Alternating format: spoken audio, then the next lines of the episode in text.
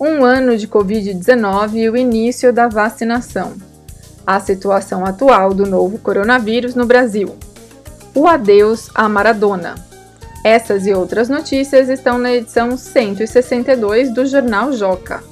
Hoje é 9 de dezembro de 2020 e você está ouvindo o Saiu no Joca Pro o podcast com comentários e sugestões para ajudar você, professor ou professora, a planejar com mais intencionalidade suas aulas com as notícias da edição do Joca que circula nesta primeira quinzena de dezembro.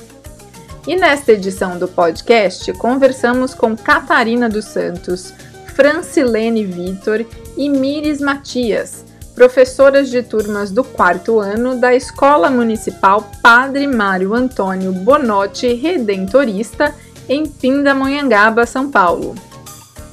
Elas são autoras do projeto Atualizações do Coronavírus e a Quarentena, que conquistou a menção honrosa no Prêmio Professor Transformador 2020.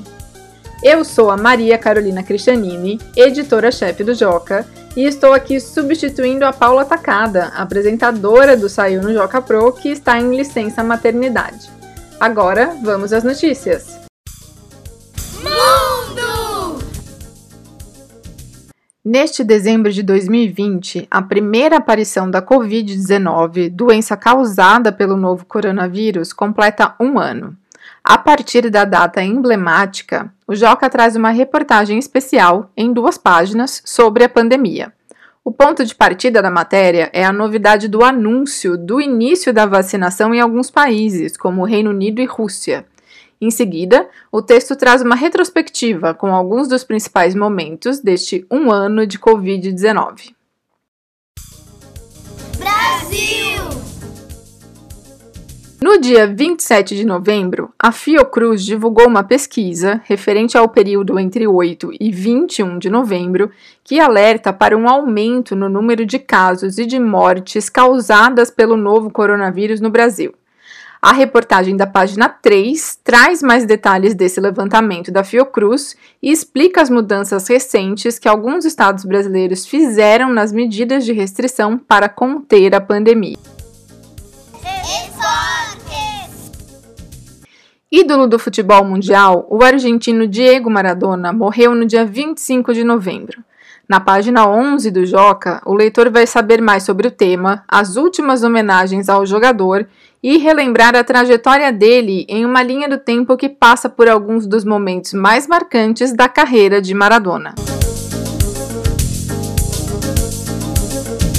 Esses foram os destaques das notícias que estão na edição 162 do Jornal Joca, que já está disponível em formato PDF no portal jornaljoca.com.br.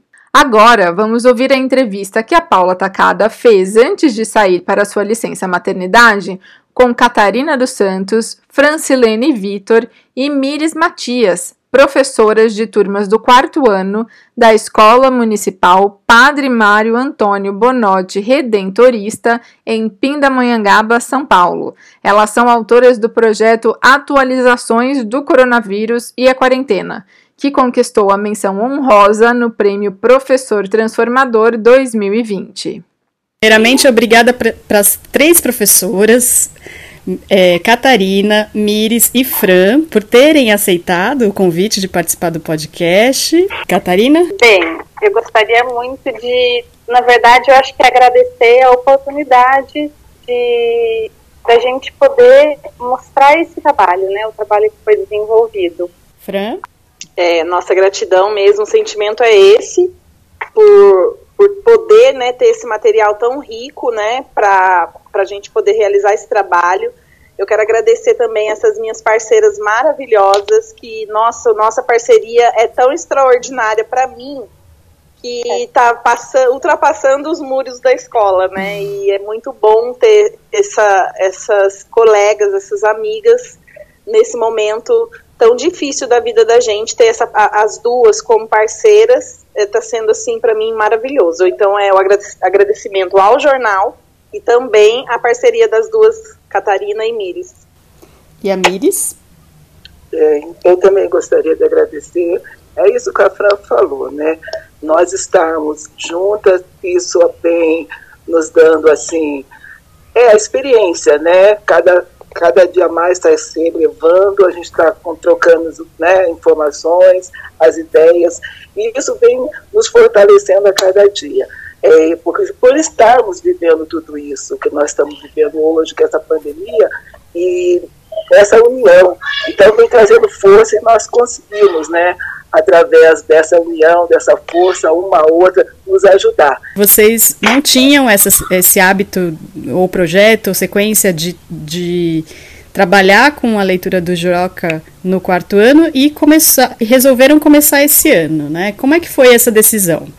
No início, no início da pandemia, né, quando começou tudo isso, a gente ficou um tempo todo mundo parado na escola, as aulas foram suspensas e logo que as aulas foram retomadas dessa maneira remota, nós mantivemos o nosso trabalho como já fazíamos na época do presencial. Então, a gente seguiu o nosso plano de ensino, ainda focando nos gêneros textuais literários, né, para trabalhar com a leitura e a interpretação dos textos, pois era uma dificuldade que a gente já havia visto que muitos alunos tinham, né, é, em, em virtude das avaliações diagnósticas de início de ano. E além disso, a gente continuou trabalhando a questão da gramática e da ortografia. Mas com o passar do, tempo dessas aulas remotas, a nossa gestora Ana Luísa, nos ajuda bastante, nos apoia muito, ela nos orientou a trabalhar com textos que estivessem ligados à realidade dos alunos nesse momento, então né, dessa questão da pandemia. Aí a Fran, que já conhecia o Joca, ela nos apresentou, a minha Mires, e nós fomos procurar esse material, nenhuma de nós conhecíamos além dela, e aí a gente foi buscar esse material. É, eu me tornei, inclusive, assinante do jornal, porque eu achei que valia muito a pena, gostei muito do que eu vi, e que era muito possível trabalhar os textos né, tão atuais com os alunos e trazendo uma fonte segura de conhecimento. Então, é a questão da educação midiática, é a gente conseguir trabalhar com essa, com essa veracidade das informações, combatendo essas fake news que a gente escuta, vê tanto por aí. Então foi um material assim. Ótimo. Então o início, esse foi o pontapé inicial. Legal. E aí, então, como é que se desenrolou essa sequência? Qual foi a dinâmica que vocês escolheram para fazer esse trabalho com os alunos? É a Fran. Tá bom. No início do ano, né, nas nossas avaliações diagnósticas, nós percebemos uma, uma dificuldade muito grande dos alunos com relação à leitura e interpretação de textos. E aí, a partir disso, nós já havíamos pensado em realizar um trabalho relacionado a isso.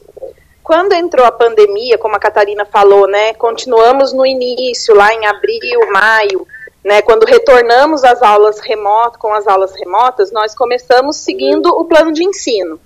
Após essa orientação da, da nossa gestora Ana Luísa, nós vo nos voltamos para esse trabalho com a, a leitura e interpretação de texto para que os alunos pudessem melhorar na inferência de textos, né, fazer melhoras inferências nos textos. A nossa plataforma, né, que, que tem aqui em Pinda, que é da nossa, da nossa rede municipal, ela proporciona o trabalho com atividade, é, somente atividade impressa, pra, no caso para alunos que não têm acesso à internet, uhum. ou o aluno pode realizar diretamente pela plataforma. Nós não temos esse contato visual com aulas online Sim. ao vivo com o aluno. Sim. Então, nós pensamos em atividades que fossem possíveis do aluno realizar sozinho, uhum. né? E, e que ao mesmo tempo que ele pudesse aprender com tudo isso. Então as atividades foram, nós pensamos em atividades é, de interpretação, mas também atividades lúdicas, atividades que ele pudesse colocar a mão na massa, né, em alguns momentos, como por exemplo atividade com o texto que nós trabalhamos sobre a horta. Uhum. E aí nós fizemos a entrega para eles de vasinhos, mudinhas, para que eles pudessem fazer a horta em casa. Nós realizamos o diário da quarentena, que também é, nós montamos um diário para cada aluno, né, encadernamos tudo bonitinho para cada aluno, para que eles pudessem também fazer esse registro pensando também na parte emocional dele, né, para que ele pudesse colocar ali os sentimentos dele nesse momento, que não deve estar sendo fácil, né, uhum. esse distanciamento. Então foi nesse sentido que nós pensamos. E é claro que já presencialmente já seria um baita de um desafio trabalhar para melhorar essa habilidade, né, que é fazer inferência em textos no, nesse caso, né, do gênero jornalístico. Queria saber se vocês têm já alguma forma de, re, de, de, retorno ou de medir, né, se as crianças conseguiram avançar nesse aspecto e qual foi o, a reação dos alunos em relação a esse trabalho que, de certa forma, foi também novidade para eles.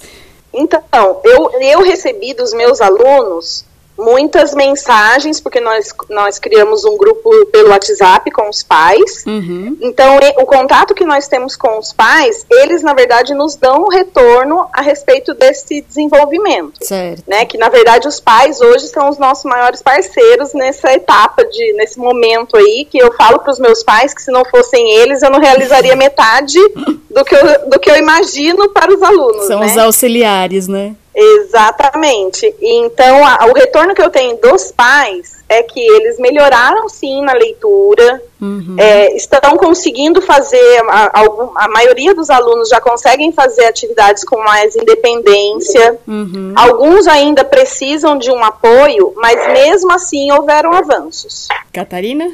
É, a gente até tem um, um, costume nessas aulas remotas de ao final de cada atividade a gente coloca uma autoavaliação, uhum. né? Para justamente saber se o aluno conseguiu, se foi muito difícil, porque isso ajuda a gente a calibrar o, o próximo planejamento, a próxima aula. Então a gente evita aquilo que a gente percebeu que eles manifestaram que foi difícil, para justamente tentar alcançá-los. E nessas autoavaliações, muitos colocam lá eles conseguiram fazer sozinhos. Então, isso foi aumentando gradativamente. Uhum. Assim como a experiência da Fran, muitos que no início precisavam de ajuda, agora já conseguem fazer essa leitura e essa interpretação com autonomia. Alguns ainda precisam, né, dependendo do texto ali que a gente escolhe para para a aula, para a elaboração da aula, uhum. mas de um modo geral todos tiveram avanços, melhoras. Então, é tudo isso que as meninas disseram, né, em relação à devolutiva, os pais eles estão bem assim apoiando, né, na leitura. Então, isso faz a diferença, né? Uhum. Nós temos as crianças em casa, tem pai que já mandou para mim também a leitura, né, eles lendo, fazendo a leitura, o pai ao lado acompanhando, e por ser temas atuais, então está bem presente, né? As crianças estão gostando, estão participando, então a gente só tem essas devolutivas falando muito bem né, dessas nossas aulas. E temos né, a autoavaliação, como a Catarina colocou, e essa autoavaliação a gente observa que as crianças estão conseguindo realizar muito pouco com auxílio, a maioria vem já falando que está conseguindo realizar sozinho.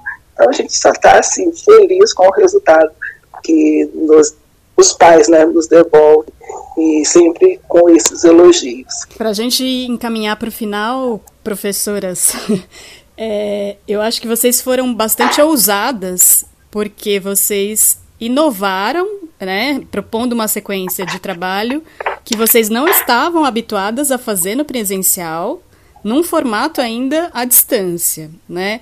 Então, eu queria que vocês o que, que vocês têm para compartilhar com professores que estão ouvindo em relação a essa ousadia de vocês, né? Que, que, que conselhos ou que sugestões vocês podem dar para aquele professor que tem a vontade, tem a ideia de fazer algo diferente, mas que tem um receio por conta seja do, do, do, do, trabalho à distância, do trabalho remoto, ou por outros motivos, né? O que, que da experiência de vocês vocês podem compartilhar nesse aspecto da inovação? Bem, eu vou falar um pouquinho, depois eu, as meninas falam também. É a Fran. É, eu acho que eu, nesse momento, lá no comecinho, em março, né, quando tudo isso começou, o medo era muito grande. Uhum. É, o medo, o maior medo que eu tinha, e eu acredito que todas nós tínhamos, era com relação à aprendizagem, ao desenvolvimento. Sim. Primeiro, porque ainda estava no início do ano, as aulas tinham começado em fevereiro, uhum. e todo professor sabe que nesse início, nesse momento, são, nós estamos avaliando os nossos alunos, conhecendo uhum. os nossos alunos. E logo nesse comecinho de ano, a, tudo parou. E aí veio esse medo, porque nós percebemos as dificuldades dos alunos e como trabalhar essas dificuldades à distância. Uhum. Mas, ao mesmo tempo, tudo isso trouxe para gente uma vontade de fazer, uma vontade de, dar, de fazer dar certo. Uhum. E essa vontade, junto a essa vontade, veio né, o conhecimento que a gente tem e de saber que é, a leitura que desenvolve muitas outras áreas, né? É a partir da leitura que tudo funciona, que tudo se desenvolve. Então, acho que a dica que eu dou é, é para os professores acreditarem, sabe, pensarem que realmente vai dar certo, usar o que sabe para poder preparar tudo e pensar principalmente no aluno no que você sabe que ele precisa, no que você sabe que ele é capaz e no que ele não é capaz, pensar em ideias para que possa ajudá-lo a ser capaz de fazer. Que foi, foi tudo isso que nós sempre pensamos assim ao elaborar cada atividade. Mires? É, então, é, para chegar a um resultado, a gente tem que ousar. Se a gente não ousar, a gente não chega a lugar nenhum. Então é acreditar, né? Não deixar o medo de lado, as incertezas, erros é, possíveis, mas eu acredito que o aprender, o que, que a gente aprendeu, o que, que a gente colher de experiência, isso vale a pena. Então, nós temos que lutar, né, olhar de outra forma essa pandemia, como nós estamos enfrentando, olhar para o lado bom. Então, o que, que nós temos que fazer? Auxiliar, né, buscar. Então é o que nós fizemos. Nós buscamos, nós ousamos, estamos aí, colhendo resultado. Catarina, Mires, Fran, mais uma vez parabéns pelo projeto, pela menção honrosa no, no, no, Prêmio Professor Transformador 2020. Parabéns pela coragem e pelo trabalho coletivo, né? Muito bonito. Dá para a gente perceber que tem muita parceria nessa, nesse trabalho de vocês. Então, muito obrigada por vocês terem compartilhado com a gente.